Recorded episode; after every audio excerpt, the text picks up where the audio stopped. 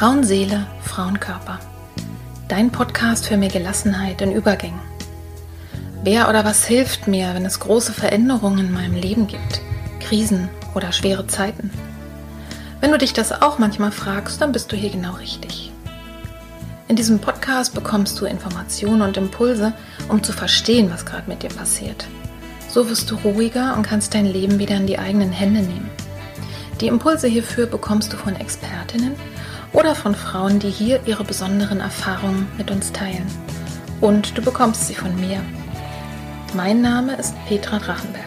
Ich bin tiefenpsychologische Kunsttherapeutin, Fachbegleiterin für Psychotrauma und Expertin für Frauenleben mit Praxis in Berlin. Wenn du mehr über mich oder den Podcast erfahren möchtest, dann hör gerne in die ersten Folgen rein. Und jetzt wünsche ich dir von Herzen viel Freude mit einer neuen Folge von Frauenseele, Frauenkörper.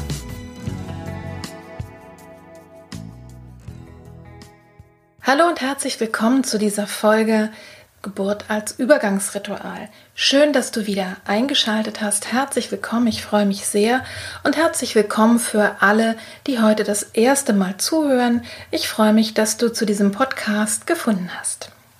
Diese Episode heute ist der zweite Teil eines Gespräches, das ich mit Tanja Sahib geführt habe. Tanja Sahib ist Diplompsychologin, systemische Traumatherapeutin Autorin und sie ist spezialisiert um das Thema Krisen rund um die Geburt. Sie arbeitet in der Berliner Beratungsstelle Familienzelt. Dies ist heute der zweite Teil des Gespräches und wenn dich ganz generell das Thema Krisen rund um die Geburt interessiert, dann kann ich dir nur sehr empfehlen, dir auch die Folge 1 anzuhören. Du kannst es vorher machen, du kannst es aber auch hinterher tun. Also ich habe die Folgen so geschnitten, dass es doch so beides für sich stehen kann äh, und dass man nicht unbedingt das eine vor dem anderen hören muss. Trotzdem äh, sage ich dir mal kurz, was du in dem Teil 1 des Gespräches hörst, also in der Folge 4 meines Podcasts. Da geht es wirklich sehr schwerpunktmäßig darum, wie unterscheidet sich denn der Babyblues, also das, was 80 Prozent der Frauen nach der Geburt haben, von einer postpartalen Krise und äh, vielleicht sogar von einer postpartalen Depression, die unbedingt behandlungsbedürftig ist. Dass wenn du aus diesem Thema zuhörst, würde ich dir sehr empfehlen, wenn du die Folge noch nicht gehört hast, wirklich reinzuhören, weil sie da sehr genau darüber spricht. Dann haben wir noch die Themen in diesem ersten Teil. Tanja erzählt, was sie Familien vor der Geburt rät, um eine Krise danach möglichst zu vermeiden oder eventuell abzupuffern.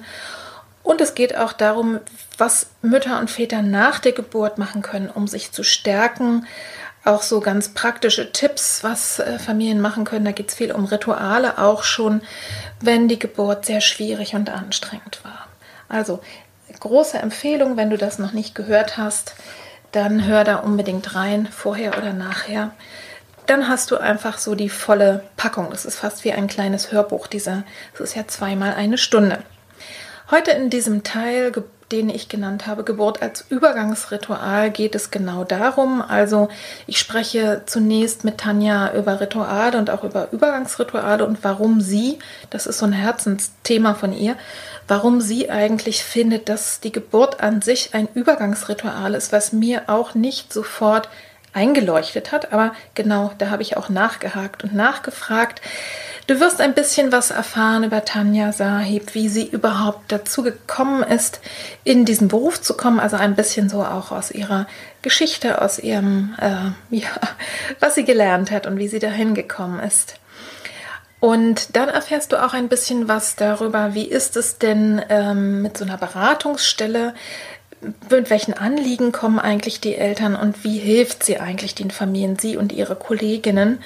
Und ähm, ich frage sie auch über ihre Bücher. Sie hat mittlerweile zwei Bücher geschrieben, für Betroffene genauso geeignet wie für ähm, Kolleginnen und Kollegen, die sich also mit dem Thema postpartale Krisen auskennen. Und es wird auch einen Teil geben, wo ich sie gefragt habe, wie sie eigentlich für sich selber sorgt, denn es ist ja ein anstrengender Beruf, ne, als äh, Therapeutin, als Beraterin äh, tätig zu sein in diesem Feld. Da sind ja viel Emotionen, viel schwere Emotionen auch im Raum. Und ich habe sie also dazu befragt, was sie denn selber tut, was so ihre kleinen Tipps und Tricks sind, wie sie sich selber gut versorgt, dass sie eben auch für ihre Klientin da sein kann. Und wir sprechen auch über das Geheimnis einer guten Therapie. Und ich habe mich entschieden jetzt beim Schneiden, dass ich den Abschluss, den ich in Teil 1 schon hatte, also meine Abschlussfragen, was sie also der Welt sagen will, was ihr noch wichtig ist mitzugeben, dass ich das einfach noch dran gelassen habe. Also wundere dich nicht, wenn du Teil 1 gehört hast und es jetzt wieder hörst, dass du denkst, hm, kommt mir doch bekannt vor. Ich finde, es sind so wichtige Worte und es ist auch nicht so besonders lang, dass ich gedacht habe, das kann man sich auch gut zweimal anhören. Und beim zweiten Mal habe ich sogar auch nochmal und beim dritten und vierten Mal, ich höre ja die Interviews ein bisschen öfter jetzt beim Bearbeiten, habe ich auch nochmal gedacht, ja, wie war. Also wunder dich nicht, äh, wenn es dir bekannt vorkommt. dass den Abschluss, die Abschlussfrage findest du auch in Teil 1 und ich habe sie jetzt einfach damit es sich rund anhört, auch nochmal in diesem Teil dran gelassen. Und bevor wir gleich mal starten mit dem Thema, was ist eigentlich ein Ritual und inwiefern ist, ein, ist die Geburt an sich ein Übergangsritual, werde ich noch, möchte ich einen kurzen Einschub machen. Ähm, ich habe mit Tanja nach der ersten Folge nochmal gesprochen und es war ihr wichtig, sowas, ja, eine, eine Begrifflichkeit auch nochmal in die Welt zu tragen.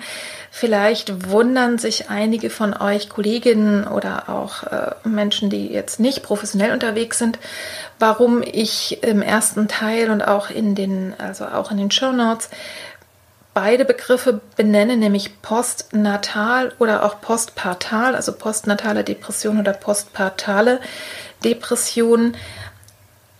Post heißt ja immer vor, äh, Quatsch, Entschuldigung, prä heißt vor, also Post heißt nach, ne, danach, na, und natal und partal sind tatsächlich zwei Worte, die sich auf die Geburt beziehen.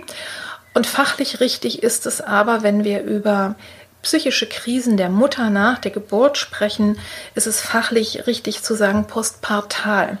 Denn partal bezieht sich immer auf die Frau und natal bezieht sich eben auf das Kind. Das heißt, wenn es nach der Geburt ein Problem gibt mit dem Kind, dann äh, sprechen wir eigentlich von postnatal und äh, wenn es sozusagen die Mutter betrifft, dann sprechen wir von postpartal.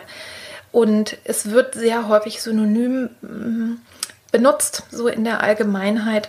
Und es ist vielleicht interessant für euch mal zu hören, gerade wenn ihr im Profibereich unterwegs seid. Es gibt diese beiden Begriffe und nach der Geburt ist postnatal in Bezug aufs Kind und postpartal in Bezug auf die Frau.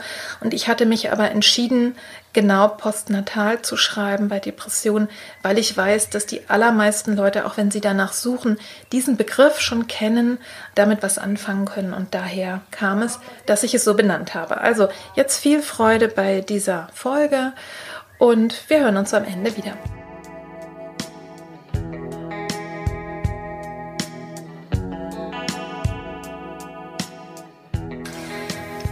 Liebe Tanja, danke, dass ich heute bei dir sein darf. Wir sitzen jetzt hier gerade in deinem schönen Wohnzimmer. Die Sonne hat bis eben noch reingeschienen und sprechen jetzt über dieses Thema Geburt als Übergangsritual. Und ich bedanke mich wirklich sehr, dass du dir die Zeit äh, genommen hast.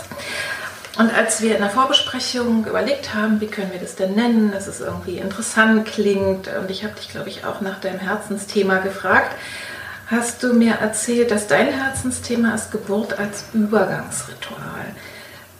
Und da habe ich gleich mal zwei Einstiegsfragen. Was ist für dich ein Ritual und inwiefern ist eigentlich Geburt für dich ein Übergangsritual? Mhm. Da muss ich aber ein bisschen ausholen. Mach ne? mal. Wir haben Zeit. Also ähm, Rituale gibt es schon so lange, wie es die Menschheit gibt. Es sind bestimmte Zeremonien, die zum Beispiel Übergänge äh, symbolisieren. Mhm.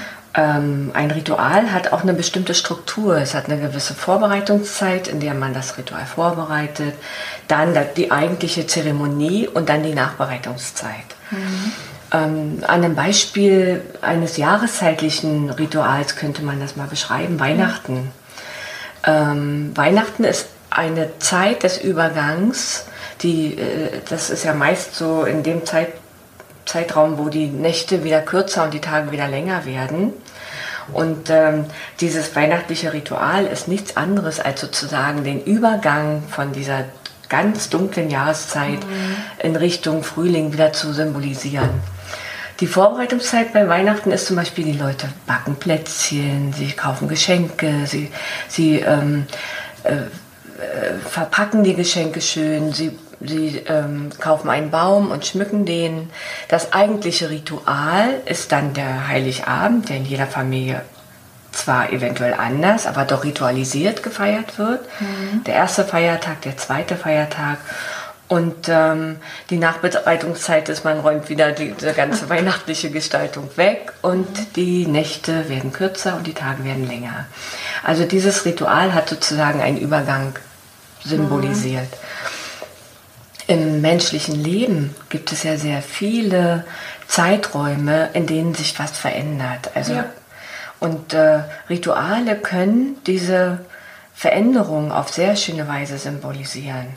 Wir kennen zum Beispiel ähm, hier in unserem Berliner Brandenburger Raum kennen wir sehr gut die Einschulungsfeier mit einer großen Zuckertüte, mhm. die, äh, die für jedes äh, Kind symbolisiert, jetzt beginnt für mich ein neuer Lebensabschnitt.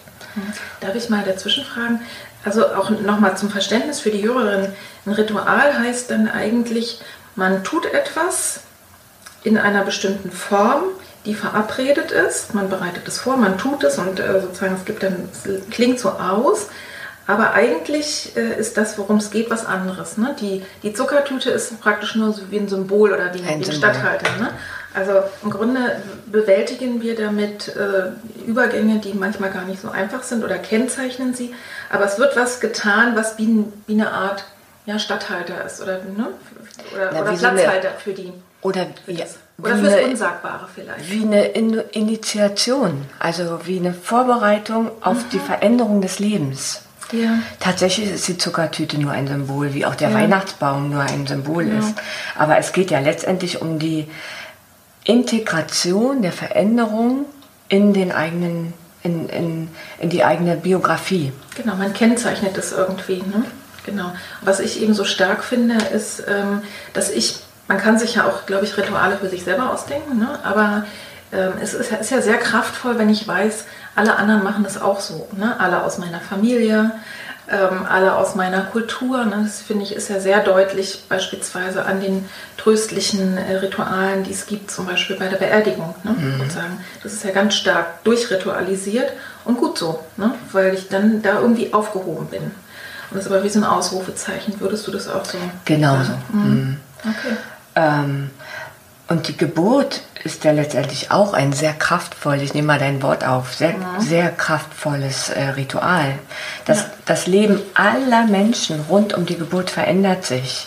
Das, ähm, das Kind wird geboren, es beginnt sein eigenes Leben. Die, El die Eltern waren vielleicht vorher nur Mann und Frau, die sind jetzt Eltern geworden. Mhm. Die nächste Generation wird Großeltern. Diese Geburt als Übergangsritual ähm, kennzeichnet, dass sich alles verändern wird. Und, ähm, und das kann auch ein sehr kraftvolles Ritual sein. Und mhm. ist es glücklicherweise auch für die meisten Menschen. Wenn aber in einigen Familien oder für einige Eltern ähm, oder auch für das Kind dieses Ritual, also dieser, dieser Übergang nicht so läuft, wie, wie es äh, erträumt wurde, wie es erwartet wurde, wie es letztendlich erwünscht wurde, dann kann es starke Irritation auslösen. Mhm. Ich habe noch so ein, äh, und das finde ich gerade immer spannend, ich habe noch einen kleinen Knoten im Kopf. Okay. Also Weihnachten ne? oder sozusagen, ähm, ja, wenn äh, Beerdigung, das, das sehe ich sofort. Ne? Das sind sozusagen sind Rituale, wo ich einfach Dinge tue oder wo ich was aus einer Kiste hole. Die Geburt ist ja erstmal für mich sowas, ähm, das passiert einfach, also im Prinzip ja genauso wie Sterben. Ne? Also und ein Ritual wäre für mich, wenn ich im Rahmen ähm, dieser Geschichte, also sagen wir mal dieser Geburt zum Beispiel was tue. Ich glaube, das gibt es ja auch viel. Ne? Ich glaube, es gibt viel Vorbereitungsrituale und sei es Ultraschallbild gucken und heutzutage vielleicht Babypartys oder wie die heißen oder Schnullerpartys oder Pullerpartys. und hinterher ja auch. Ne? So, ist es für dich... Vielleicht. Also sag mal noch mal was dazu zu meinem Knoten man, im Kopf. Ja, vielleicht müssen wir das ein bisschen äh, trennen. Ja. Also das Kind wird geboren und wird von den Eltern begrüßt. Mhm. Das sind ganz kleine Rituale, die es ja. letztendlich auch bei allen Säugetieren gibt. Ja. Das heißt, es ist so tief unbewusst und archaisch, Ne? Wir nehmen uns es gar nicht vor, sondern es ist in uns eingeschrieben. Das ist genau das, worauf ich hinaus wollte. Zu mhm. sagen, das passiert auch, wenn ich mir nichts vornehme. Mhm. mhm. Okay. Also ähm, wenn wir mal zugucken, wie zum Beispiel ein, ein Pferd sein Junges begrüßt. Mhm. Es dreht sich um und guckt es genau an mhm. und äh, erkennt es als sein Junges mhm. und erst dann fängt es an, äh, anzustupsen und zu lecken und auf die, auf die Beine stellen zu lassen. Mhm. Ähm, Trag, Traglinge wie, wie wir Menschen, wie zum Beispiel die Affen, die nehmen auch dann sofort, also dann nach diesen vier, fünf Minuten gucken, dass äh, ihr, ihr Junges hoch und halten es von da an ja. äh, fest an sich und lassen es auch bald saugen. Ja. Und ähm, das ist ein Übergangsritual. Das mhm. ist die Initiation der, der Eltern zu Eltern, der Mutter zur Mutter, ja. Vater, des Vaters zum Vater. Das ist ein ganz besonderes Ritual. Und mhm. die heutige Geburtskultur verhindert ja häufig diesen, diesen intuitiven äh, Vorgang des, des Begrüßungsrituals. Ja.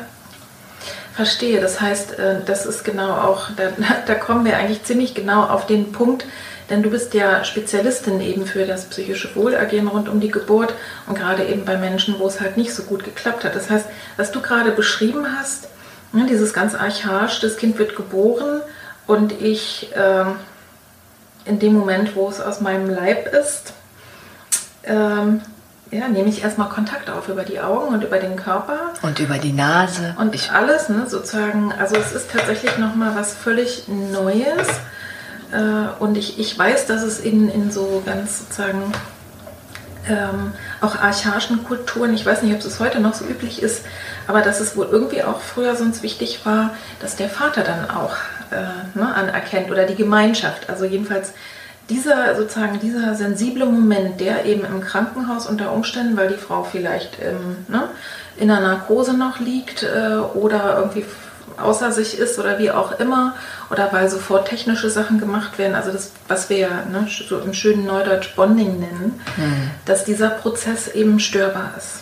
Und wenn der sozusagen nicht stattfindet, ist es erstmal äh, schwierig und sollte er Meinst du, man kann sowas nachholen? Frage ich gleich mal. Ja.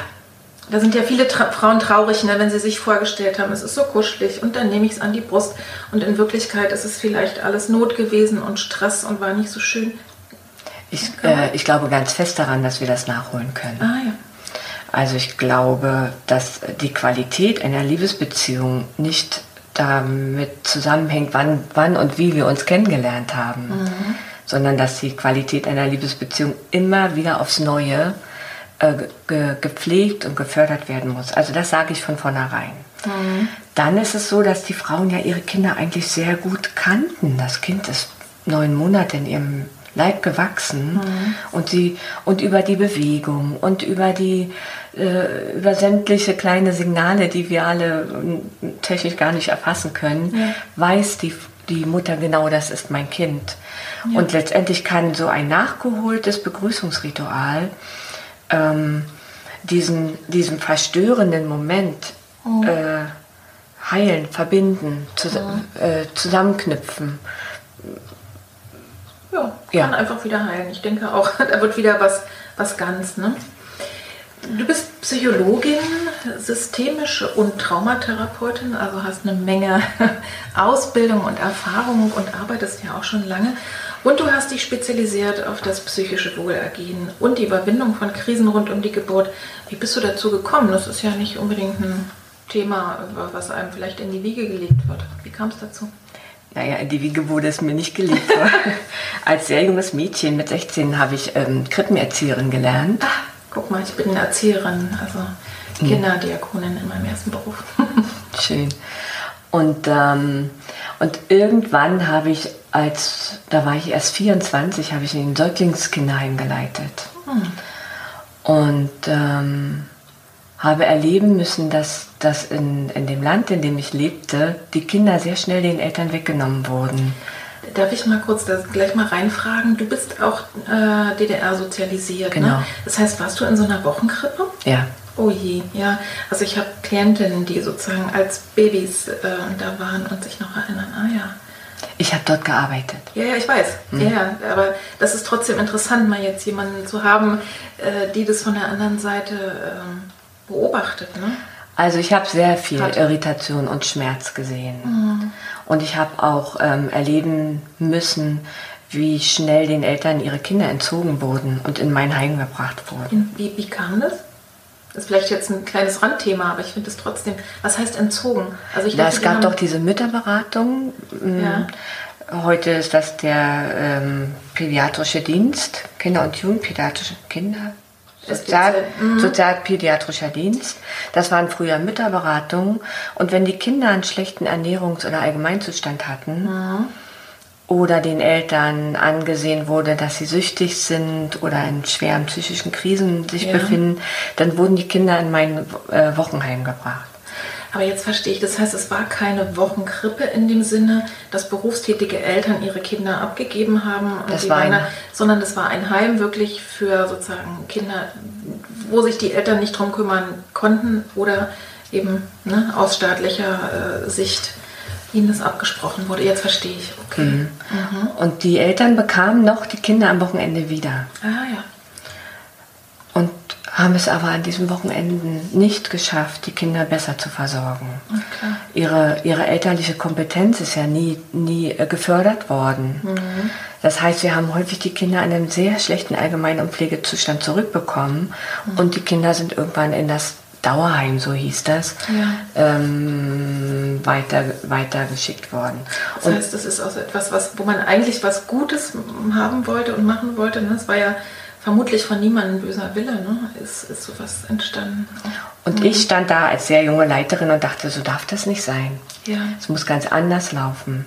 Okay. Die Eltern brauchen ähm, eine Unterstützung im Alltag. Die brauchen mhm. täglich Unterstützung oder zumindest wöchentlich Unterstützung. Wie, äh, wie ähm, räume ich in meinem Haushalt auf? Ja. Wie äh, versorge ich äh, ein Kind?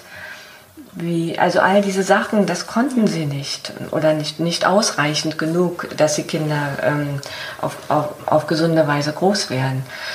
Und dann habe ich erst angefangen, mein Abitur auf der Abendschule zu machen. Ah, ja. Und dann bin ich nach Leipzig gegangen, weil nur dort gab es eine, eine Studienrichtung, die hieß Kleinkindpsychologie. Mhm. Und habe dort äh, studiert und war 91 fertig. Also ich habe mhm. rund um die Wendezeit studiert und war eigentlich sehr froh, dass in der Bundesrepublik, in der ich mich plötzlich befand, all das gab, was ich bestimmt erfunden hätte so ja. sozialpädagogische das heißt, Familienhilfe. Einfach, genau, du konntest einfach anknüpfen und musstest das Rad nicht neu erfinden. Ja, das war schön. Und dann aber dachte ich mir, ich bin berufen dazu, Eltern zu unterstützen, gute Eltern zu sein. Und äh, irgendwann hat, die, hat der Verein Selbstbestimmte Geburt und Familie jemanden gesucht. Und da habe ich mich beworben und bin genommen worden mhm. und mache das nun seit 20 Jahren. Hattest du denn damals schon selber Kinder, also als du äh, studiert hast und dann ja in die Beratungsstelle gekommen bist? Ja, während des Studiums habe ich zwei Söhne bekommen mhm. und 94 habe ich dann noch eine Tochter bekommen. Mhm. Ah ja. ja, du berätst jetzt, hast du ja gesagt, seit über 20 Jahren in der Berliner Beratungsstelle Familienzelt äh, Frauen und Männer vor und nach der Geburt des Kindes, habe ich in deinem Buch gelesen. Also vorher auch, können die, die Leute auch kommen. Warum kommen denn eigentlich äh, die Menschen zu dir und mit welchem Anliegen? Also generell kann man sagen, die Menschen befinden sich in einer Krise. Und diese Krisen können sehr unterschiedlich sein. Es mhm. können große Paarkonflikte sein rund um die Geburt eines Kindes. Es können ähm, Nachwirkungen einer traumatisierenden Geburt sein. Ja. Es können ähm, depressive Episoden nach der Geburt eines Kindes sein. Das sind mhm. sehr, sehr unterschiedliche Krisen. Ja. Aber alle eint, dass die Menschen traurig, verwirrt, ängstlich mhm. ähm, oder sogar richtig gefährdet sind. Ja, Also das heißt, die kommen jetzt zu euch oder in den Verein, weil sie Hilfe und Unterstützung brauchen und, und, und, einfach möchten, dass es ihnen besser geht oder ihnen als Familie besser geht. Mhm. Meistens ist es ja so, dass der Moment, wo ich verstanden habe, ähm, dass ich Hilfe brauche, das ist ja oft schon der erste Schritt zur Besserung. Ne? Das stimmt. Wir haben das Glück, dass wir seit Jahrzehnten sehr gut mit den Hebammen in Berlin zusammenarbeiten. Mhm. Und die Hebammen ja fast die einzigen sind, die die, die äh, Eltern im Wochenbett sehen ja. und dann auch relativ schnell auf uns als Beratungsstelle verweisen. Mhm. Ich bin eigentlich immer wieder erstaunt äh, oder höre das eben auch manchmal, wenn jetzt ähm, Klientinnen äh, zu mir kommen, meistens dann eben auch in, in so Situationen wie, sie sind wieder schwanger ne, nach einer äh, Geburt, die sehr unschön war oder nach einer Krise, die es dann nach der Geburt gab. Und die dann erzählen, ja, hab, ne, ich habe gar nicht gedacht, das ist außergewöhnlich, ich habe gedacht, es geht allen so. Also die, die Erkenntnis dauert manchmal ein bisschen. Und äh, dann sind ja manche Menschen auch sehr gut mh, hm, geeignet oder, oder äh, sind sehr geübt darin, äh, zu sagen, ach, das schaffe ich jetzt auch, ne? und der Welt sozusagen eine Maske zu zeigen, äh, sodass es gar nicht so einfach mit, ist mitzukriegen. Also man muss, glaube ich, wahrscheinlich auch sehr genau hinspüren, was eigentlich los ist, ne? wenn, wenn da sozusagen so eine Störung in der Familie ist. Wie hilfst du denn den Familien? Also wie kann ich mir dann so eine Beratung oder Therapie vorstellen? Mal angenommen, ich komme und die Geburt war vielleicht jetzt von außen betrachtet gar nicht weiter ungewöhnlich, also ist nichts Dramatisches passiert. Aber ich bin irgendwie unglücklich, das Kind schreit so viel, wir streiten uns, ne? alles irgendwie nicht, stillen klappt auch nicht. Was machst du denn damit mit mir oder mit uns? Also erstmal schaffe ich einen schützenden Rahmen für dich mhm. und bin eine Person, die dir zuhört, die du vielleicht nicht, nicht so, so viel in dieser Lebensphase getroffen hast. Menschen, die zuhören ohne zu werten, ohne zu bagatellisieren. Mhm. Und dann habe ich ja ein schönes Repertoire an systemischen Fragen und Methoden und auch traumatherapeutischen Fragen und Methoden. Und dann schaue ich einfach, was braucht die Person, die mir gegenüber sitzt. Generell geht es immer darum, diese Lebenskrise als Lebensübergang auch zu, ähm, zu begleiten. Und vielleicht ist diese Begleitung auch eine Art Ritual. Hm. Also ein, ein, ein Übergang von, von Krise zu Meisterung der Krise. Ja. Das ist ein sehr interessantes Thema. Ähm, ich möchte aber sagen, wir machen nur Beratungen unter ja, Beratungsstelle. Also wir machen keine Therapie. Hm. Es wird zwar. Es werden ja. zwar therapeutische hm. Methoden benutzt, aber letztendlich, wenn es jemand sehr, sehr schlecht geht, und auch das sehen wir ja in der Beratungsstelle recht schnell, dann braucht es vielleicht noch ganz andere Unterstützung. Zum Beispiel Psychotherapie, mhm. die jede Woche einen Termin bedeuten würde. Also mhm. eine viel intensivere Begleitung. Ja. Oder vielleicht sogar die Begleitung einer Psychiaterin. Mhm. Ja, klar. Das, kann, das können wir ziemlich schnell sehen. Ja. ja. Wie, wie ist so die äh, Häufigkeit? Also wie, wie oft können Paare zu euch kommen? Oder? Also die Sitzung dauert wahrscheinlich eine Stunde oder Die Sitzung dauert eine Stunde. Mhm. Und ähm, zu mir im Moment kann man nur alle vier Wochen kommen, weil ich mhm. so viel zu tun habe. Weil, weil so viele Menschen auch zu tun Aber ich habe ja noch drei sehr gute Kolleginnen und ja. da kann es schon mal sein, dass, sie, dass äh, äh, Klienten wöchent, also eine kurze Zeit lang wöchentlichen Termin bekommen. Mhm. Ja. Denn wahrscheinlich ist es auch gar nicht so einfach, wenn man jetzt sagt, ne, die Menschen brauchen Psychotherapie, ähm, einfach einen Platz zu kriegen. Ne? Das ist ja, ich weiß nicht, gut, da müssen wir uns nicht drin vertiefen in Berlin, aber es ist mit Sicherheit nicht einfach. Es ja, ist, es ist, weiß ich ja schon, auf dem ganz normalen äh, Markt ne, der, der Kassentherapien. Und wenn du dann auch noch spezialisierte Leute haben möchtest, die sich auskennen mit Geburt, ähm, da wird es dann, glaube ich, schon relativ eng. Mhm. Letztendlich kann aber das Aufsuchen einer Beratungsstelle, einer schwangeren Beratungsstelle, die es ja überall in Deutschland geben muss, ja. äh, so, so eine Wartezeit auch überbrücken. Mhm. Also Beratung kann schon sehr stützend auch sein auf dem Weg in die, äh, wenn man Psychotherapie braucht. Genau. Also, man, äh, also wir raten immer dazu, sich durchaus schon jemand äh, zu suchen, die Wartezeit auch in Kauf zu nehmen mhm. und so lange aber zu uns in die Beratungsstelle zu kommen.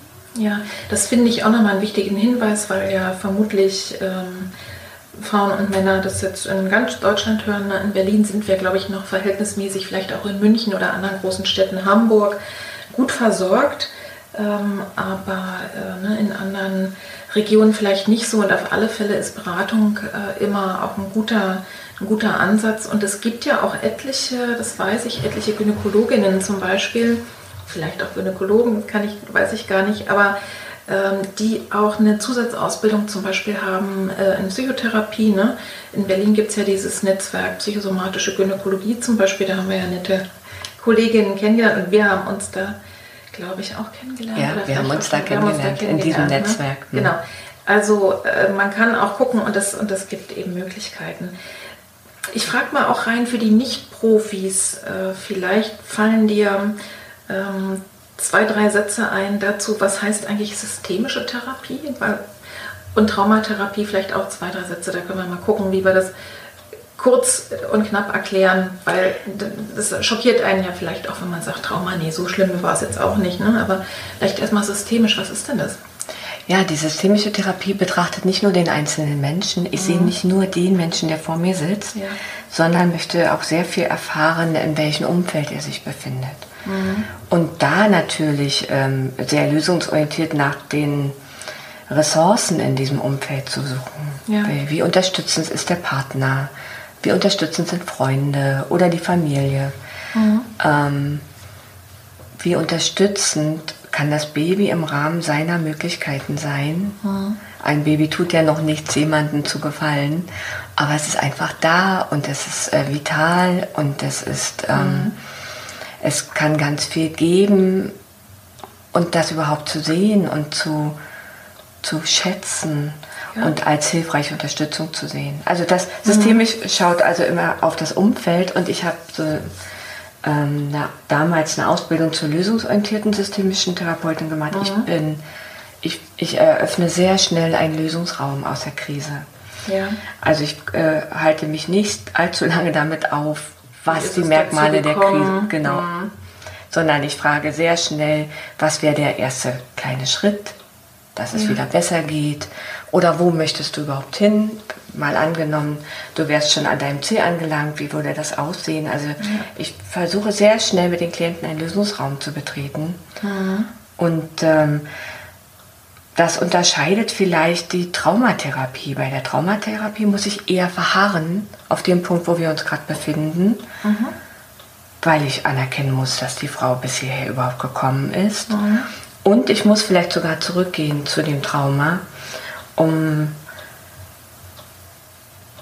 um, die, um die Person wieder zu integrieren. Also um das, was... Äh, das, da müsste ich vielleicht noch ein bisschen mehr ausholen. Also meine, meine persönliche Theorie ist, da ist was zurückgeblieben von der Person in dieser traumatischen Situation. Ja. Ja, ja. Und ich muss vielleicht mit der Person, die ich heute sehe, zurückgehen zu, zu dem Ort, um diesen verletzten Anteil wieder abzuholen. Mhm. Und auch zu versorgen vielleicht. Ne? Es, ähm, ist es ja so, dass im, im Trauma eben ja manchmal ja, man kann es so nennen, wie Abspaltungen sind, also dass sozusagen, dass der Körper am Notfall, äh, in einer Notfallreaktion eben äh, zum Teil nur noch funktioniert. Man hat vielleicht gar keine körperlichen Empfindungen oder sowas. Ne? Und das ist ja dieser Präfrontalkortex, also sozusagen unser Denken ist ausgeschaltet. Wir sind quasi nur noch Gefühl, so würde ich das verstehen.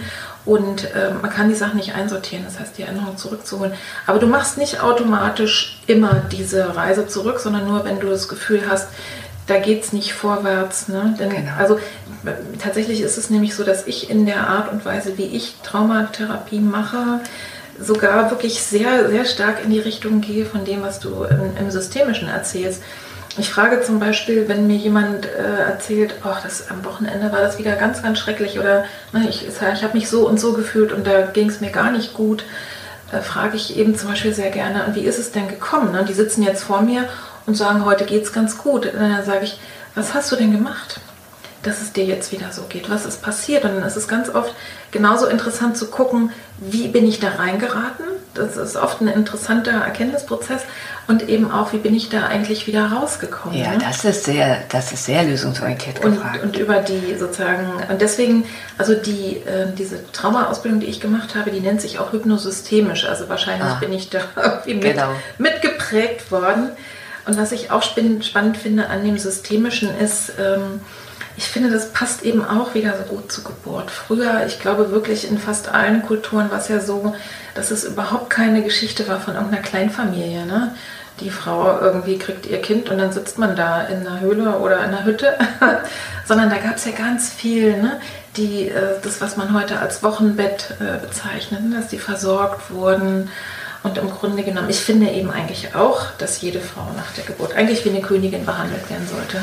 Also hauptsächlich äh, im Bett liegen und sich ein bisschen, also das Baby bringen lassen vielleicht, im Höchstfall ja. und versorgt. Ne? Das, das, äh, das glaube ich, müssen wir heute einigermaßen mit unserem Bewusstsein herstellen, weil das nicht von alleine passiert, oder? Mhm. Also ich bin da deiner Meinung. Ich finde auch, die Frau hat verdient, versorgt zu werden nach der größten Anstrengung ihres Lebens. Ja ähm, erlebe aber immer wieder, dass die Frauen gar nicht ahnen, wie bedürftig sie nach der Geburt eines Kindes genau. sind.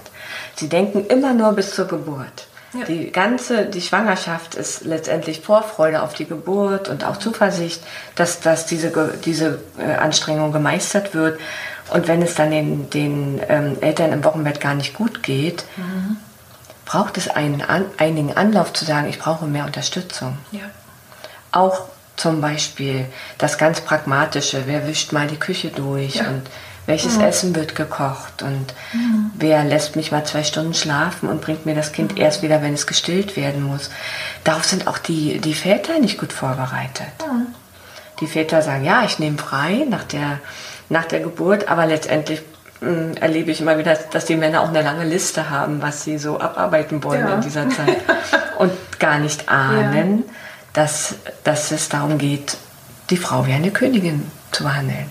Ja, also ähm, ich liebe Schwangere, wenn ihr zuhört, richtet euch darauf ein, Wochenbett ist mindestens sozusagen nochmal wie Nachbrüten. Ne? Also tatsächlich dafür Zeit und Energie einzuplanen. Äh, das denke ich ist, ist was ganz Schönes äh, und auch was ganz Wichtiges. Also da, da bin ich mit vielen Kolleginnen auch wirklich überein, äh, dass also die Frauen schon in der Schwangerschaft vorzubereiten auf die Zeit danach oder die nicht nur die Frauen, sondern eben wirklich auch die Paare, weil ja, ich denke, Väter fühlen sich auch manchmal so ein bisschen außen vor. Ne? Und je nachdem, also unter Umständen, wenn die bei der Geburt dabei waren, haben die auch Sachen erlebt, wo sie erstmal auch selber dran knacken müssen. Ne? Manche mhm. Männer sozusagen sind möglicherweise auch traumatisiert und wissen es gar nicht und weichen dann aus zum Beispiel oder möchten nicht darüber sprechen oder arbeiten auf einmal ganz, ganz viel. Genau, das erlebe ich auch sehr ja, häufig. Weil sie es einfach nicht aushalten können. Ich weil wirklich auch glaube, dass dieses, ich habe meiner Frau nicht helfen können, das weiß jeder Mensch, der irgendwann mal erlebt hat, äh, mein, mein Liebster, meine Liebste, meine Kinder sind krank und ich kann nichts tun außer es auszuhalten und da zu sein, was ja viel ist für die Person in der Krise. Aber für einen selber kann sich das anfühlen fast noch schrecklicher als für die Person selber. Ne? Und das ist, und ich glaube, es entspricht so gar nicht dem, was auch Männer so gewohnt sind, ne? die, die ja gerne, und das ist ja auch gut, so Macher sind, ne? was in die Hand nehmen wollen. Manchmal denke ich, es ist auch wirklich gut in der Geburtsvorbereitung oder dann von mir aus, wenn man die so nicht hat, aber auch als Frau, ganz klar zu sagen, was ich mir auch wünsche, weil er kann leider unsere Gedanken nicht lesen. Ja, das gilt ja für jede, gilt das nicht für jede gute Beziehung. Ja. Ne? Wir lernen zu sagen, was wir uns wünschen. Und dann kann ja noch eine Verhandlungsphase eintreten. Ja. Dann kann ja der, durchaus der Partner sagen, oh ja, das kann ich geben oder nein, das kann ich nicht geben. Ja. Oder das kann ich nur so und äh, zu so, solchen und solchen Teilen geben. Mhm. Das ist, glaube ich, das Geheimnis einer jeden guten Beziehung. Auf alle Fälle. Ne? Und es ist ein guter Start, finde ich, wenn man das, nachdem das Baby geboren ist, auch tut weil ich eben denke, das ist wirklich auch, auch sozusagen für das Paar nochmal eine Wende, aber das führt, glaube ich, jetzt äh, zu sehr in die Tiefe. Das ist wahrscheinlich nochmal ein extra Podcast.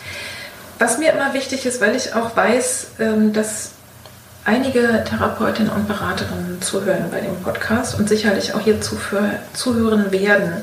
Du hast ja in deiner Arbeit viel mit schweren Emotionen, mit heftigen Geschichten zu tun. Wie sorgst du eigentlich für dich, dass es dich nicht so runterzieht äh, und, und um nicht auszubrennen? Also was kannst du den Kolleginnen raten? Was hat bei dir gut funktioniert? Hm. Also ein, ein wichtiger Gradmesser ist immer, wenn ich mich über eine Klientin ärgere, mhm. dann ist das ein Zeichen dafür, dass ich ein bisschen weniger arbeiten muss in der nächsten Zeit. Mhm. Weil das machst du dann auch? Ja, weil letztendlich ärgere ich mich nie über meine Klienten. Das kann ich, ich mir auch ganz schwer vorstellen bei dir. Mhm. Sondern ich erfreue mich immer an äh, daran, wie sie, wie sie sich vortasten, wie sie ihren eigenen Weg gehen. Ich mhm. betrachte mich ja letztendlich nur als jemand, der an einem Wegweiser steht und äh, erstmal mit mit meinen Klienten klärt, welchen Weg mhm. willst du lang gehen, willst du den oder den oder den Weg nehmen und dann bin ich ein Stück Wegbegleiter. Mhm. Und äh, also für dich ist Ärger ein Frühwarnzeichen ja. und dann arbeitest du weniger. Dann, dann arbeite ich weniger. Mhm. Ähm, ich habe natürlich das Glück, eine, selber eine tolle Familie zu haben. Mhm. Und meine Familie ankert mich ja auch sehr. Mhm. Ähm, meine erwachsenen Kinder halten alle gerne Kontakt zu mir. Sonntagabend gibt es hier mein großes Essen. Mein Mann kocht und wow. ja. Und ähm, wir fahren auch im Jahr ein, zwei Mal so auf Kurzurlaube alle mhm. zusammen.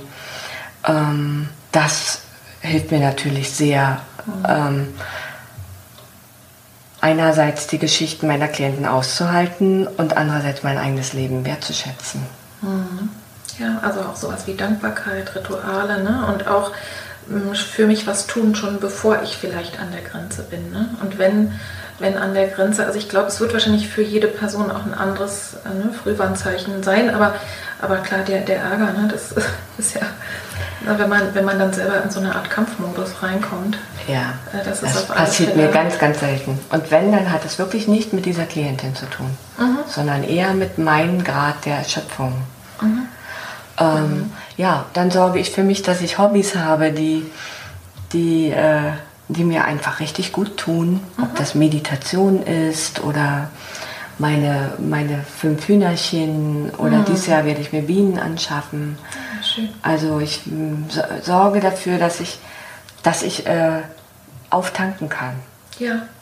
Und, das, und dafür ist niemand anderes verantwortlich, nur ich selbst. Ja. Ich denke ja, dass wir unseren Klientinnen und je traumatisierter sie sind und je schwieriger die Geschichten eigentlich sozusagen schuldig sind, dass wir, dass wir perfekt, also perfekt, das streiche ich jetzt sofort, dass wir gut für uns sorgen, weil die ja genau spüren, die traumatisierten Menschen gerade besonders, wenn irgendwas nicht im Lot ist. Ja?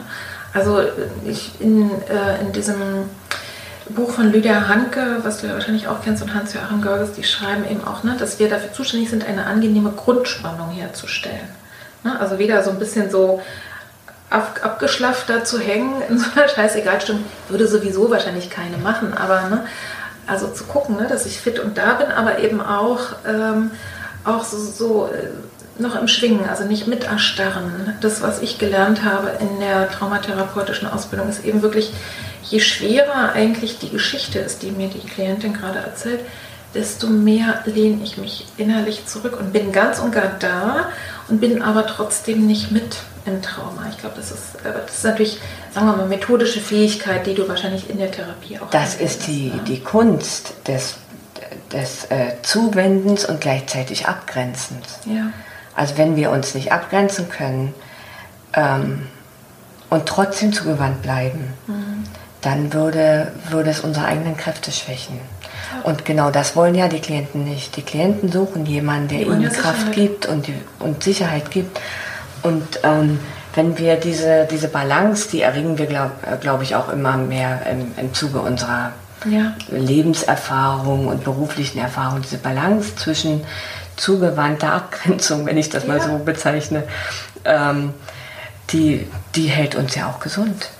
Also ich habe ja zwischendurch, denke ich dann immer mal, bin ich irgendwie herzlos. Also es gibt sicher auch Geschichten, wo ich selber auch die Tränen nicht zurückhalten kann. Aber es ist außerordentlich selten, außer, außerordentlich selten. Und, und ich denke, klar, dafür sind wir auch äh, Menschen und in dem Moment ist es dann vielleicht auch richtig. Aber äh, ansonsten ist es wirklich so und ich äh, sozusagen, wenn, gerade wenn es um zurückgehen zum Trauma geht, was du ja auch gesagt hast, ne, dann leite ich sogar ähm, im Gegenteil die Klientinnen auch an, sozusagen das so ein bisschen vielleicht erstmal auch wie aus dem Abstand ne, ja. zu, zu schildern. Also man muss das nicht ähm, alles durchleben und in ein schwarzes Loch da sozusagen reinkriechen, die das, das sich sozusagen den, den Horror erleben und dann da wieder rauskommen, sondern man kann das auch äh, mit einer anderen Methode machen. Und, und ich glaube, so so nehmen wir das dann auch wahr. So machst du es wahrscheinlich auch. So mache ich es auch. Ja. Mhm. Und ich habe für mich selber wirklich so ein Ritual, wie ich vor der Sitzung anschalte, also so eine kleine innere Vorstellung. Äh, gucke, wie ist meine Energie, dann arbeite, am Ende gucke, wie ist die Energie jetzt, gucke, brauche ich noch ein bisschen was und, ähm, und dann wirklich wie innerlich wieder abschalte. Und das ist im Grunde sehr simpel, aber es funktioniert ganz gut. Und ich schreibe mir auch noch anschließend Sachen auf. Das ist auch manchmal noch ganz gut, um das loszuwerden. Also ich habe wirklich, ich würde mal sagen, die letzten fünf, sechs Jahre äh, nicht mehr über Klienten gegrübelt außerhalb der Praxis. Also ich denke schon auch manchmal, wie wird es ihr gehen? Ne? Oder gerade wenn man da irgendwie so sehr mitfühlt oder auch ne, so, so die Geschichten, aber, aber nicht im Sinne von, es macht mir Sorgen oder ich werde es nicht los. Also ich glaube, dass... Ähm, also ich habe ähnliche kleine Rituale mhm. in meinem beruflichen Umfeld. Ich trinke zum Beispiel immer Wasser während der Beratung. Ja, stimmt, das mache ich auch. Also und, Tee, äh, und, und, und biete auch den Klienten was zu trinken an, mhm. weil hier, hier geht es ja ums Fließen lassen. Ja. Und dass da ein bisschen Flüssigkeit dazwischen ist, ist nicht verkehrt. Ja, ich, das dient ja, glaube ich, auch wirklich der, ähm, der Verarbeitung. Ne? Und das Gehirn hat ja auch so viel Wasser. Ähm, dann wasche ich mir häufig nach den Klienten mal die Hände. Mhm. So als wasche ich mir erstmal diese Geschichte ab, weil ich, mhm. es gibt ja Tage, da habe ich sieben, acht Klienten hintereinander. Oh, ja. Und dann brauche ich so ein kleines Ritual zwischen den, den Klienten, mhm. also die eine Geschichte so aus mir herausfließen zu lassen, um empfänglich für die mhm. nächste Geschichte zu sein. Ja. Naja, und sowas wie Lüften ist auch klar. Ne? Also, ja, ich denke auch, die, die Energie von der einen Klientin nicht zur anderen mit rüberzunehmen, da hat wahrscheinlich sowieso jede, ob ihr das bewusst ist oder nicht. Also bei mir ist zum Beispiel auch was, äh, dass ich wirklich, das ist mir aber auch erst bewusst geworden vor zwei, drei Jahren, ich mache keine Therapie ohne schöne Blumen. Ich habe so das Gefühl, als ob die mir helfen. Also die machen ja auch die Stimmung irgendwie anders. Ich kaufe wirklich, ich gehe morgens und kaufe frische Blumen. Toll. Es sei denn, ich habe am nächsten Tag nochmal, dann dürfen die auch einen Tag länger stehen. Aber oh, toll. Nee, das, äh, das gibt es bei mir auch, aber nicht so, also nicht, ja. nicht als Ritual. Naja, aber wahrscheinlich machst du es unbewusst eben mhm. auch irgendwie, ne? Ja. Ich, wir, wir, gehen mal so langsam auf die Zielgerade. Ja. ähm, wir haben es ja schon mal angesprochen. Mittlerweile hast du zwei Bücher geschrieben und schreibst an einem dritten. Erzähl vielleicht sozusagen so in zwei, drei Sätzen oder vier, worum es da geht und was dich vielleicht bewogen hat, das zu tun. Also, dass vielleicht Menschen sich vorstellen können, ist es was für mich zu kaufen oder nicht so. Ja, mein erstes Buch habe ich schon 2013 geschrieben. Mhm. Da geht es um die Bewältigung traumatischer Geburtserfahrungen. Mhm. Und ich habe in diesem Buch mal so zusammengetragen, was ich im Laufe der Jahre davor an Bewältigungsstrategien bei meinen Klienten gesehen habe. Mhm.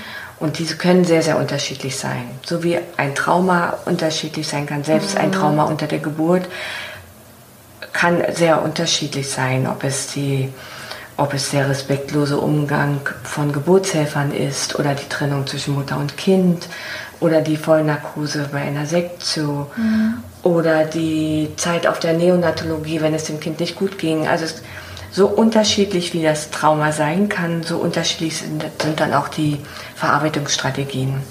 Und da war es mir ganz wichtig, das mal in ein Buch zu packen finde den Titel schon so gut. Es ist vorbei, ich weiß es nur noch nicht. Ne?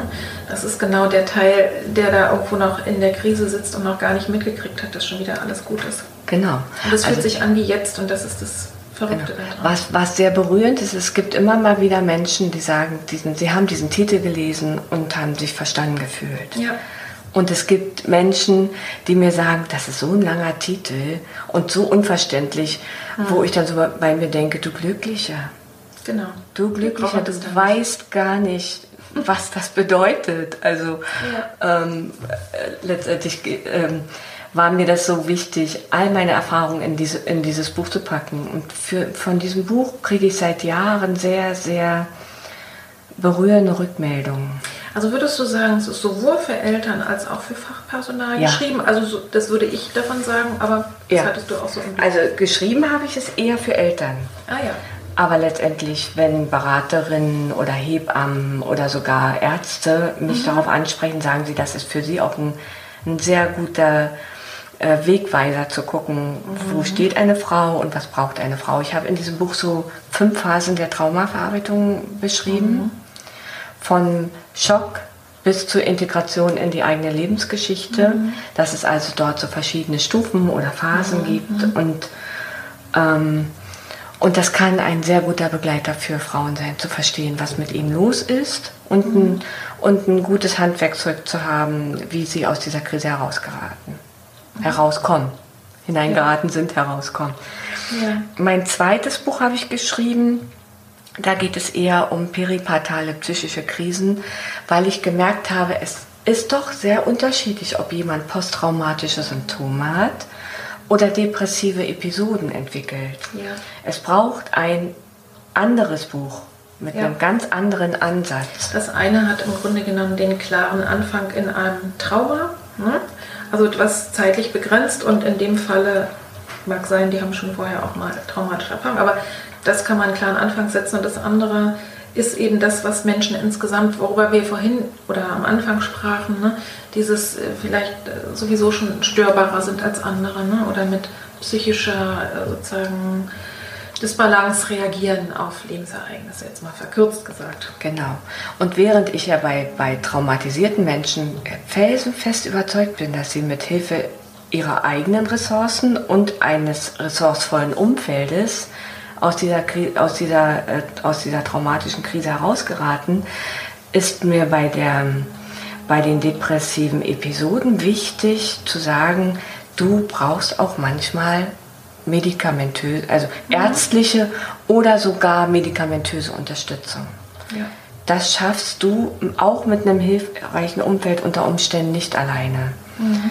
Und ich hoffe, dass es mir mit meinem zweiten Buch mit dem Titel Darauf waren wir nicht vorbereitet gelungen. Mhm. Also darauf waren wir nicht vorbereitet. Das ist der Satz, den ich am häufigsten in meinem Beratungsraum ja. höre. Und auch dieser Satz holt die Eltern erstmal da ab, wo sie gerade stehen. Ja, ja.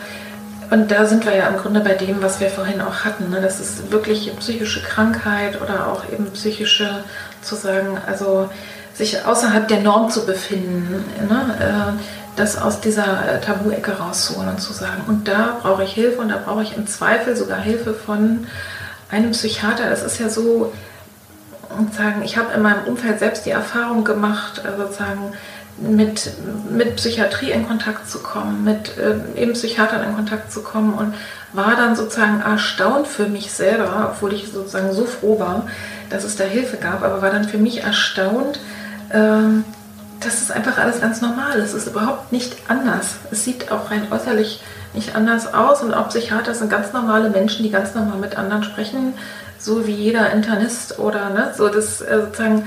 Und das sage ich mal als Profi. Also von und ich, ich hätte gedacht, ich habe keine Vorurteile. Und ich habe es eigentlich hinterher erst gemerkt, dass ich sie auch hatte. Das ist eine ganz wichtige Information. Ähm, also für, für die für unsere Hörerinnen. Ja. Ähm, sich Hilfe suchen und mal die ganzen Vorurteile äh, auch aus dem eigenen Kopf mal zurück, zurückdrängen und zu sagen, ich gucke einfach, wie hilfreich das für mich ist. Ähm, eine, also eine Rückmeldung, die ich immer bekomme, meine, meine Psychiaterin, mit der ich zusammenarbeite, mhm. ist eine schöne, junge, kühl wirkende Frau. Sie ist nicht kühl, aber sie wirkt auf den ersten Blick. Mhm. Und dann kommen die Frauen äh, nachdem sie bei der Psychiaterin war, wieder zu mir und sagen, die ist ja so ganz anders als äh, du. Ja, ist sie, das darf sie auch sein. Ähm, und wir holen sie jetzt mit in dieses Boot, um zu gucken, ob wir auf sie zurückgreifen, auf sie und ihre Re Ressourcen und Kompetenzen. Ja, ja, das ist, das ist ganz nett. Und dein drittes Buch? Ähm, mein drittes Buch schreibe ich jetzt. Schreibe ich gerade. ich will ja schon etwas früh in Rente gehen. Mhm. Ich will, und das dauert vielleicht nur noch zwei, drei, vier, fünf Jahre. Mhm. Na, fünf ist zu lang. Zwei bis vier. Sonst brauchst du nicht mehr hergehen. Ne? ähm, und, da, und ich wollte sozusagen mein, mein Fundus an systemischen und traumatherapeutischen äh, Grundüberzeugungen, Ideen und Methoden mhm. hinterlassen. Ja. Und darum schreibe ich mein drittes Buch über, über systemische und traumatherapeutische Begleitung bei Krisen rund um die Geburt. So ist erstmal so der Arbeitstitel. Bei der Gelegenheit fällt mir auch ein, und du gibst auch Fortbildung, ne? Wie kann man denn darüber erfahren, wenn sich jetzt Frauen interessieren? Also ich denke, dieses dritte Buch, weißt du schon, wie der Titel heißen wird? Na, ich habe noch nicht so, also der Arbeitstitel ist systemische traumatherapeutische ja, Methoden. Aber das ist doch dein klares Fachbuch für Kolleginnen. Das ist zum ersten Mal ein Fachbuch. Ja, und äh, wenn ich jetzt Interesse habe, dieses Fachbuch zu lesen ne, oder eine Hörerin oder eben auch zu sagen, Mensch, die Fortbildung, ne, die klingt toll, was sie da erzählt, da würde ich gerne mal Näheres erfahren als Beraterin oder Hebamme oder sonst was als Therapeutin. Wie komme ich denn an die Infos? Ja, also ich denke, die Hebammenverbände hier in Berlin und Brandenburg, die, da, die bieten auch meine Fortbildung als externe Fortbildung an. Mhm. In dem Versorgungsnetzwerk ähm, äh, ist, glaube ich, meine, meine Fortbildung auch ins Netz gestellt. Ja, und ansonsten googelt man einfach unter Tanja Sahib. Und da ist dann deine E-Mail-Adresse? Das ist meine Webseite und auf genau. dieser Webseite könnte man diese Fortbildung buchen. Mhm. Weil wir jetzt tatsächlich, ich will fast meinen, schon fast zwei Stunden sprechen, überspringe ich mal noch ein paar Fragen. Aber äh, noch eine, sozusagen eine kurze und vielleicht zwei mit ein paar mehr sitzen. Was bringt dich zum Lächeln? Ich habe so, ein, so eine schöne Arbeit. Mich bringt immer zum Lächeln, wenn ich eine Mutter sehe, die ganz liebevoll ihr Kind im Arm hält mhm. und vielleicht sogar stillt. Das sind für mich ganz magische Momente, wo ich mhm. so ganz ruhig werde und, und, und vor mich hin lächle. Ja. Mich bringt aber auch ein Baby, das bei uns auf dem Fußboden spielt, so ein acht bis zwölf Monate altes Baby. Wir haben so einen, äh, so einen Korb mit Spielzeug und diese Babys spielen und kommunizieren so viel mit ihrer Mutter sowieso. Sie gucken immer, ist die Mutter mhm. da, wie geht es ihrer Mutter. Ähm, aber sie kommunizieren auch mit mir. Sie mhm. fragen mich mit ihren Augen, darf ich dein Spielzeug benutzen, zum Verrückt, Beispiel. oder? Was die Kleinen schon, also was die schon in der Lage sind, auch ne, ohne Sprache zu kommunizieren. Und das, also ich habe, ich denke, ich habe eine Arbeit, bei der ich sehr viel lächle. Schön. Ja. ja. Was ist für dich das Geheimnis einer guten Therapie? Mir ist klar, das ist eine ganz schwierige Frage, aber spontan. Was ist das Geheimnis einer guten Therapie? Dazu gibt es ja auch richtige Untersuchungen. Ne? Es gibt mhm. Untersuchungen, die sagen, die Therapieform ist ziemlich egal, ob nun Psychoanalyse oder tiefenpsychologische äh, Verfahren oder, oder Verhaltenstherapie oder systemische Therapie. Ja. Es kommt immer darauf an, wie die Beziehung zwischen dem Therapeuten mhm. und dem Klienten oder Patienten ist. Ja. Wie tragfähig ist die Beziehung, wie wie authentisch ist der Therapeut in sich selbst ja. und wie adäquat und zugewandt sind seine Interventionen mhm. ja. dem, dem Patienten, Klienten gegenüber. Mhm. Ich glaube, damit habe ich die Frage schon beantwortet. Ja, ich, also ich würde das auch genauso sehen. das kommt mir auch, also kann ich aus meiner eigenen Erfahrung auch unterstreichen. Ähm, ich, ich glaube, mit am spannendsten ist eben, sich zu lösen von all dem, was ich glaube zu wissen. Also als ähm, und, und wirklich zu versuchen, im, im Innersten zu verstehen, was ist das bei meinem Gegenüber. Und dann sozusagen, klar, aus dem Repertoire zu gucken, was kann ich der Person jetzt empfehlen. Ne? Klar, ich, ich sag mal, ich habe über die Bilder sowieso äh, nochmal das Glück, eine völlig andere Ebene, also als würde man eben jedes Mal einen Traum erzählt kriegen. Ne? Mhm. Und so, also und da kann man ja auch dran arbeiten. Aber Ich weiß, dass ich als, als ich gestartet bin, äh, mir sonst was für Gedanken gemacht habe und jedes Mal Imaginationen vorbereitet habe, sozusagen aus dem heraus, was war fürs nächste Mal. Und dass ich mir aber trotzdem erlaubt habe, erstmal zu gucken, wie geht es ihr gerade. Und dann war das manchmal gar nicht mehr nötig. Und im Laufe der Zeit sozusagen bin ich immer prozessorientierter auch geworden. Also kon konnte immer mehr sagen, ich, ich weiß, wenn ich ganz und gar da bin, kann nichts schiefgehen. Also das ist wirklich genau diese sozusagen, ne, diese Beziehung.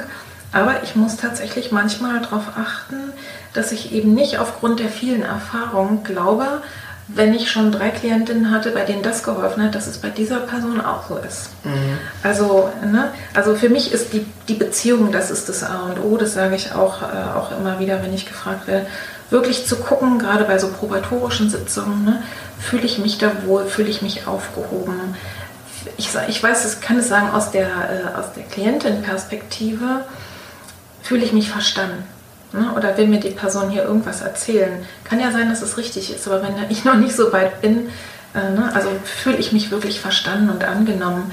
Das ist, glaube ich, der Punkt. Mhm.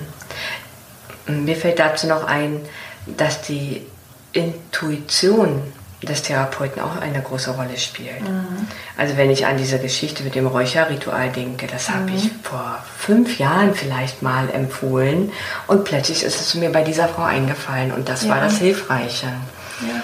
Also einfach zu gucken, was äh, passt zu den Klienten genau. und ähm, was können Sie, wie können Sie was annehmen? Wir systemischen Therapeuten haben ja auch die, die große Chance, nie jemanden ein, ein, ein Ratschlag zu geben, sondern immer Fragen zu stellen. Mhm. Ja. Und diese Fragen eröffnen ja immer einen Raum, mhm. in dem die Klienten selber schauen können, was, sie, was ihr eigener Weg ist. Mhm. Also ähm, das mag ich so. Ich mag, mhm. ich mag also nicht der Ratgeber sein, sondern ich bin der fragende Wegbegleiter. die, die fragende Wegbegleiterin. Ja, ja. Ja, man sagt ja auch so schön, Ratschläge sind auch Schläge. Ne? Also ähm, was ich damit jetzt in Bezug äh, auf, auf meine Therapie gemeint habe, ist, oft ist es eben so, ähm, ne, dass ich dann auch Impulse gebe, mal das und das zu tun, beispielsweise wirklich auch. Ich komme immer mehr dahin, zum Beispiel auch so, sowas zu verschreiben wie jeden Tag ein Spaziergang oder ähm, ein Maltagebuch zu führen oder ein Dankbarkeitstagebuch. Also was im Grunde genommen, ja, weiß ich nicht, vielleicht mehr aus dem Bereich Coaching ist, aber ich, äh, ich verbinde auch immer mehr Sachen und wenn ich was Hilfreiches erlebe und erfahre, dann kommt es auch mit rein. Ne? Mhm. Also äh, das finde ich auch spannend, auch dass die, äh, ich finde auch, dass eine Therapeutin und ein Therapeut auch in Bewegung bleibt. Ne? Dass wir selber auch Spaß haben und sonst langweilt man sich ja irgendwann selber. Ne? Oh ne, ja. das, das, passiert mir bei meiner Arbeit nicht. Ganz bestimmt nicht. Aber ich könnte es mir gut vorstellen, wenn man sehr immer die gleichen Sachen macht, dass es vielleicht passiert. Aber auch das wäre ein anderer Podcast. Abschlussfrage. Wenn du beim Thema Geburt was ändern könntest, also würde, was würdest du gerne in die Welt tragen? Welche Gedanken, Ideen, würdest du gerne der Hörerin mitgeben? Sowas wie so ein kleines Samenkorn, das vielleicht in ihr dann wachsen kann. Hm. Ja, ich glaube, das Wichtigste, was ich den, den Hörerinnen mitgeben möchte, ist, bereit zu sein für Veränderungen. Mhm. Das Leben ist voller Veränderungen. Und, das ist, und wir können leider manchmal nicht das Tempo bestimmen, in dem, in dem etwas passiert. Und äh, da, da bereit zu sein, so gut vorbereitet, aber trotzdem unwissend in die Veränderung zu gehen, das ist ein, das ist, das ist, glaube ich, eine sehr gute Lebensqualität. Und das mhm. Zweite, was ich den, den, den Eltern mitgeben würde, ist, ähm, gerade zum Thema Geburt und wie die Geburtshilfe heutzutage hier in Deutschland ist, mhm. zwar zuversichtlich zu sein, dass sie eine Geburt, gute Geburt haben werden als gesunde junge Frauen und trotzdem ein bestimmtes Maß an Akzeptanz, wenn die, wenn die Situation sich verändern, mhm. äh, doch, doch zu haben, damit sie mhm. nicht so überwältigt sind von mhm. zum Beispiel von der Veränderung des Geburtsmoduses oder von, von irritierenden Untersuchungen. Mhm. und dass sie bei sich bleiben und mhm. bereit sind, unter Umständen auch zu akzeptieren, dass sie jetzt etwas anders ist, als sie sich das vorgestellt haben. Mhm. Ja, und Lebendigkeit heißt eben nicht Perfektion, so ist es einfach. Ne? Und ja. Lebendigkeit heißt Veränderung. das, sowas ähnliches wollte ich auch sagen. Ach, gucke. Wenn dann die, die Frauen Mütter sind, dann, oder die Frauen und die Männer Väter, wenn die Eltern Eltern sind, dann sollten sie es so gut, wie sie es nur können, machen. Ja. Und nicht perfekt.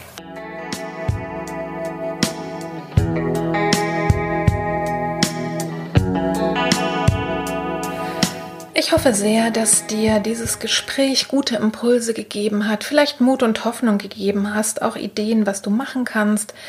Und wenn du den Teil 1 des Gespräches noch nicht gehört hast, dann hör ihn dir gerne an. Es lohnt sich wirklich sehr. Es hat mir selber so viel Freude gemacht, auch mich mit diesem Thema zu befassen und mit Tanja da intensiv drüber zu sprechen, dass es dir bestimmt auch Freude macht, zuzuhören. Also ich hoffe sehr, dass es dir gut geholfen hat und ich möchte dich einladen dazu, dass du diesen Podcast und auch den Podcast davor, die Folge 1 und 2 dieses Gespräches mit Tanja Sahib, dass du es weitergibst. Man kann eigentlich überall da, wo man den Podcast hören kann, gibt es ja dieses Zeichen, dass man den Link teilen kann. Und ich würde mir sehr, sehr wünschen, dass es wirklich große Verbreitung findet. Viele wichtige Informationen auch noch darüber hinaus findest du in den Show Notes beispielsweise zum Thema postpartale Depression habe ich eine Filmempfehlung, ähm, Das Fremde in mir. Und es gibt Selbsthilfegruppen in dem Bereich auch. Unter dem Titel www.schatten-licht.de findest du da ganz viel und ganz bestimmt auch andere Selbsthilfegruppen. Ich möchte appellieren an euch, wenn ihr das Gefühl habt, ihr seid am Stolpern und es ist wirklich vielleicht vor der Geburt oder auch nach der Geburt gar nicht so einfach, wie ihr euch das vorgestellt habt oder es, ihr habt ein schlechtes Bauchgefühl, euch unbedingt Beratung zu holen. Das kann man bei ganz vielen freien Therapeuten, Beraterinnen machen. Da würde ich immer sehr darauf achten, wie spezialisiert und wie professionell sind diejenigen, also welche Ausbildung haben sie. Aber man kann es eben auch erstmal ganz niedrigschwellig tun in Beratungsstellen, in Ehe-, Lebens- und Familienberatungsstellen, in Schwangerschaftskonfliktberatungsstellen. Familienplanungszentren und wie auch immer das bei dir in der Stadt heißt. Also es gibt auch kostenlose Beratung. Man kann sich meiner Meinung nach bei den meisten auch erstmal sogar anonym melden, wenn es dir schwerfällt, da genauer in die Tiefe zu gehen. Also scheue dich nicht, einfach erstmal Beratung zu suchen.